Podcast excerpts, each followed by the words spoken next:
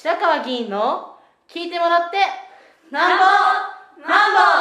うんちゃちゃちゃえー、皆さんこんにちはあ今日は11月の17日の木曜日です。えー、今3時、午後3時58分になったところです。えー、今日の朝の駅立ちは、越谷駅の西口で、まあ、いつもの通りですね、えー、午前7時少し前から、あえー、午後8時半までの、えー、1時間半、えー、大型のスピーカーを使って、えー、行いました。えー、今日はあの12月の1日から始まります、えー、越谷あ定例市議会の市長提出議案のいくつかについてですね、事前にご説明、ご報告をしたことと、それからあ11月の26日の土曜日の午後7時から毎月定例開催しています私のタウンミーティングのご案内と参加のお呼びかけをいたしました。えー、今日はですね、えー、12月の定例市議会で市長から提案されます議案の、あるいは情報の中で、えー、おとといですね、えっ、と、全般の部分で、えー、お話をしました。結構な数があるので、今日はその後半のお話をしたいと思います。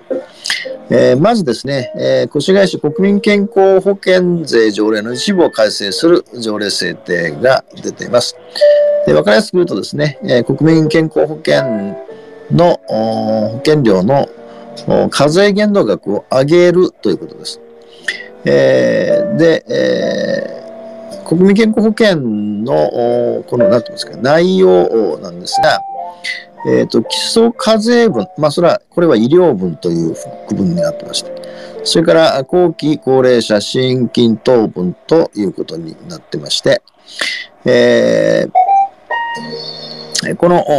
部分でですね、現状で、えー、63万円、まあ、限度額ですね。これを2万円上げて65万円にしますと。それから後期高齢者支援金等のところ、今19万円です。あ、これ年間ですね。えー、20万円にします。これ1万円上げますと。で、えー、介護給付金分があるんですが、これまあ17万円なんですが、これはまあ据え置きのまますると。で、したがってですね、えっ、ー、と、課税限度額は、改正前はですね、全体で99万円だったんですね。それを、それぞれ2万円、1万円上げますので、102万円になると。えー、つまり3万円上げるということです。で、えー、これでですねど、どの程度の世帯が対象になって、どの程度が、えー、まあ、要するに保険料が引き上げられるかというとですね、えー、基礎課税分、まあ、さっき言った医療分ですね、えー、47億9173万円に、えーえー、まあ、増えるので、まあ、2022万増えるんですね。で、その、なんていうか、世帯数としては1020世帯が増えると。それから後期高齢者支援金等の分は15億6180万円で、えー、1118万円が増えるということで、世帯数としては1098世帯が増えると。で、介護給付金が、えー、さっき申し上げたように、まあ、据え置きですから。えまあ、523世帯なんですが。で、えー、結局改定後ですね。改定前は69億、えー、11万3000円。あえー、69億113万円だったのが、改正をもしま可決をするとですね、69億3253万円になりますと。で、えー、その、なんていうんですかね、保険料による、えー、増える分は3140万円になりますということの、まあ、改定で。で、私もですね、この国民健康保険に入ってるので、えまあ、あの、限度額ギリギリいっぱいいっぱいになってるので、あの、結構ま大変でですね、えー、国民健康保険だけでも年間80万払って、えー、介護保険が12万円ぐらいですから、まあ、90万は優に超えてるわけですね。えー、で現金でまあおちょこお支払いしますので、まあ、相当その保険料が、えー、の負荷が厳しいというのは言えます。まあ、国民健康保険というのはですね、まあ、前も話しましたけども、もともともう制度が維持できなくなる、なってるんですね。でいくらこう保険料を上げたとしてもですね、えー、増え続ける高齢化社会に医療費がもうどんどん出ていくわけですから、あしかも、この国民健康保険に入っておられる方っていうのは自営業の方とか、それからサラリーマンを退職した方とか、あるいは若者の非正規の方とか、まあ、いわゆるその単税力が弱い人たちが入った上に、えー、高齢者が多いわけですから、まあ、およそバランスが取れないので、まあ、一般会計からですね、えー、国民健康保険に繰り入れを行ってるんですが、これでももう限度があって、まあ、この状態で維持できないということなんですが、まあ、あ今回の条例が提案されたということです。二つ目はですね、えっ、ー、と、越谷市個人情報保護に関する法律施行の条例制定というのと、えー、越谷市情報公開条例等の一部を改正する条例制定についてと。あ、の、まあ、これ、実はですね、えー、っと、基本的には、あの、情報公開という、つまり、基本的には行政が持ってる情報は全部公開をしていくということが前提になって、でも公開しますが、やっぱり人権の問題とかいうことあるので、えー、個人情報は保護するということになってて、だから公開の先なんですね。で、えー、この一つだけですね、このまあ、これ相当あの問題な問題のある条例で、まあ、これ法律がですね、えー、できて、えー、全国のすべての自治体のですね、こういうその、まあ、それぞれ自治体はもう、越谷市もそうですが、公開条例も保護条例ももっとすでに条例制定してるんですね。で、1年や2年ではないんですね。でところが、この法律によって全部一元管理しようとして、えー、国はですね、個人情報保護委員会というところが全てです。全国の自治体の全部を把握して、ここは、ま、なんて言いますかね、認定しないとですね、条例が作れないみたいなことになってるという。で、これはまあ、あの、内容は今日はちょっと、あの、時間がないので省きますが、えー、自治事務といってですね、その自治体固有の、おなんて言いますか、事務事業というのと、まあ、国からですね、えー、法定自宅事務といって、国からこれやってくださいっていうふうに、その、これ事務事業は2つに分かるんですね。で、国からやってくださいっていう場合は、これはまあ、あの、受けざるを得ないんでありますが、自治事務というのはもう、それぞれの自治体が独自にやっているわけで、だから越谷と草加、越谷と春日部が違っても何も問題はないわけですね。ところが、こういう自治権の枠をですね、国がどんどんどんどん縮めていく、つまり中央集権的にしていくという、まあ、典型的な例となってまして、えー、まあ、これ以外にもいっぱい問題があるんですね。まあ、法律に合わせて、条例を作り変えろと言ってきてるんで、えー、でも、越谷市は残念ながらですね、ほとんど国の法律の通りにですね、えー、条例を作り変えて提案しようとしているので、これはまあ、大きな12月以下の争点になると思います。これ二つ目ですか。それから、これからまあ、あまり議案ではないんですけども、えまあ、えー、なんて言いますかね、えー、っと、越谷市やろうとしてる、事業の説明ですね。まあ、えー、と、三つ目はですね、えー、過小ですが、えーと、持続可能な公共交通に関する意見交換会の開催にということで、あのこれまでですね、あのバス路線の廃止とか休止とかですね、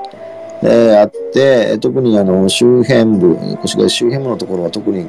交通の足がないということで、まあ、たまたまこれまでもあ足があったにもかかわらず、もうバスがどんどん、まあ、あの、越谷市は民間のバスしかありませんから、あ運転手確保できないとか、経営が、あこれで、まあ、要するに乗客が少ないんで、経営が成り立たないということで、次々とその路線は、あの、減ることはあってもですね、増えることはないんですね。ということになってるんで、まあ、前々からずっとですね、えー、まあ、この公共交通の対応しなくちゃいけないということで、例えば越谷市はミニバスの試験運行の事業を課してやりました。それから予約型乗り合いタクシー実証運行事業っていうのもやりました。それからコロナというのも重なったんですが、あの高齢者に対してバスとかタクシーとか、あの共通利用券をま配布をしたとか、というようなことをまやってきたんですね。やってきたんだけど、なかなかもう成果が出ないということで、えー、まあ、今後の公共交通どうしたらいいのかということで、えー、住民の皆さんに実態を報告して、えー、意見を聞くという、その意見交換会ですね。えー、令和5年、まあ来年ですね、来年の1月から5月で、えー、1回やって、それから6月から10月まで1回やるということで、えー、越谷市内の13地区、えー、自治区といいますか、13区分かれてますから、でそれぞれもう一つずつ各地区センターがあるので、そこで集まっていただいてやるということで、でなおかつですね、え無作為に抽出させた3000人の市民に、まあ、アンケートを実施すると。まあ、こっち、まだ実施するという方向は決まってるんですが、いつ頃どういう内容でどうするかって決まってないんですが、えー、まあ、それをやっていくということで、えー、まあ、どうして、どうやって、えー、この交通の不便地区の解消という問題と、それから、えー、ますますですね、高齢化が進んでいく、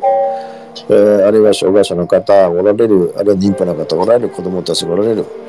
さまざ、まなですね、町自身の変化に公共交通がどう対応していくかっていう、まあ、これも極めて重要な町づくりの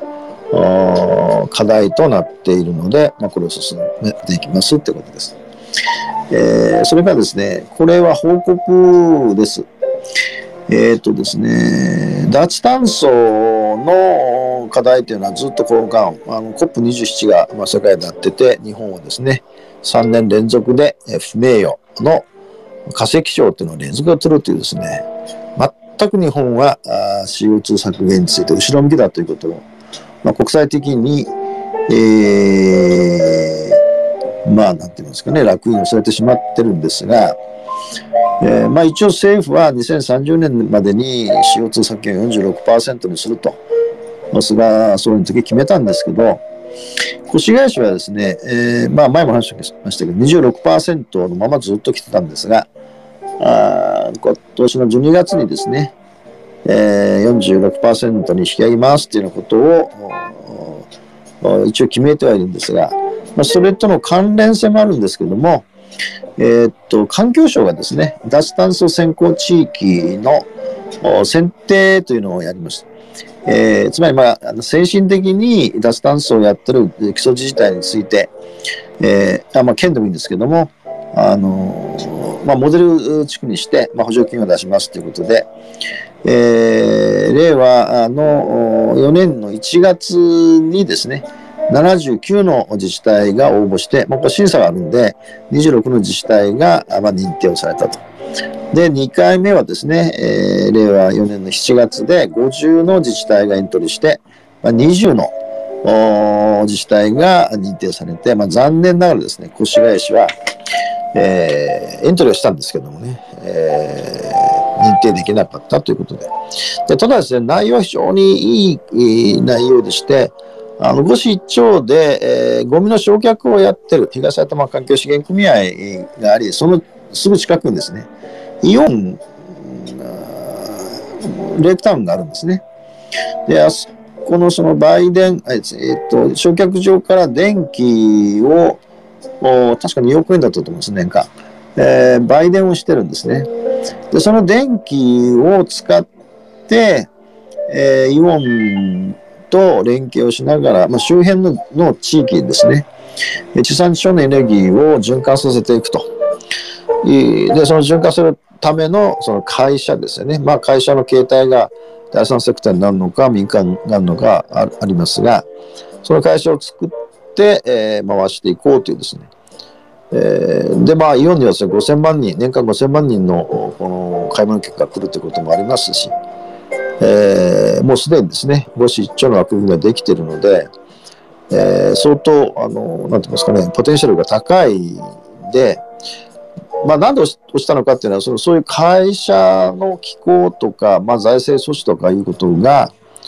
あまあ、まだ、あつまり構想段階で具体化してなかったということもあるので、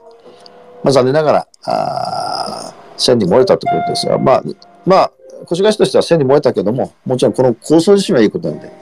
まあ、進めていくというようなことを、えー今、あえー行っているということです。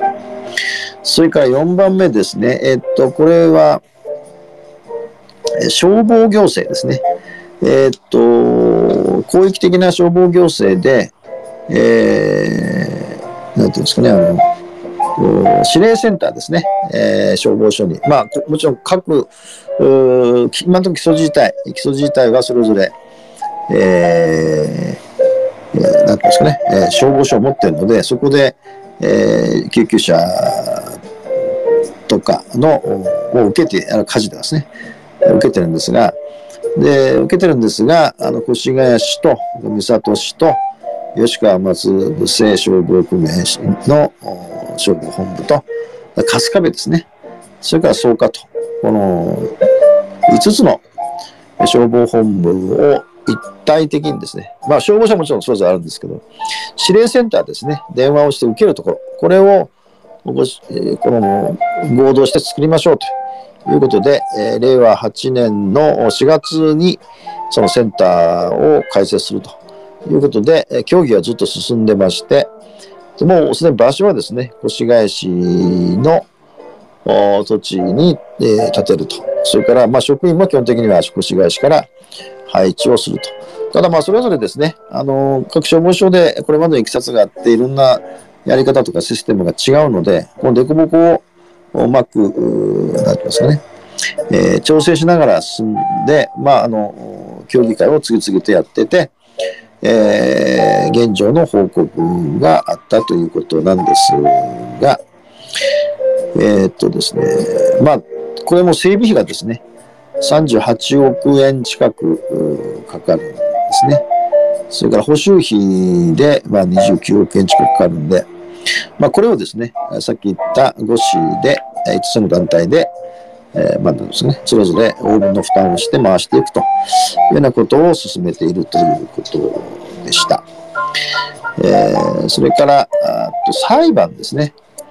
えー訴訟でこう最高裁までですね、裁判が行われた事例で、えっ、と、まあ、一審ではですね、越谷市は勝訴したんですが、二審で敗訴して、で、まあ、最高裁まで、えー令和4年9月7日最高裁まで争ったんですが、まあ、最高裁は越谷市の上告を棄却と、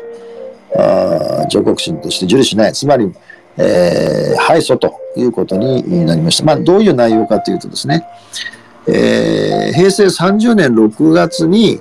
平成30年度の市民税、県民税の年税、えー年税額を10万6千円とする付加決定処分をしましたと。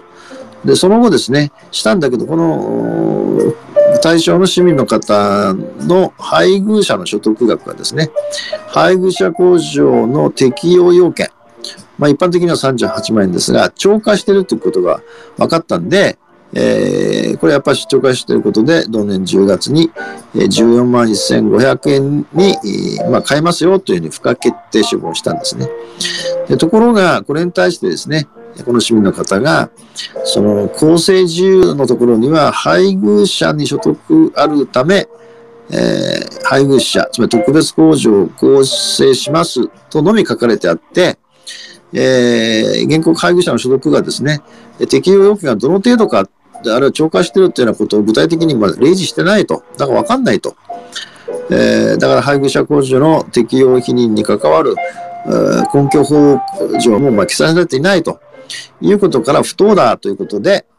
えー、令和2年6月15日付で、まあ、埼玉の地方裁判所に、その取り消しを最初に訴えたですね。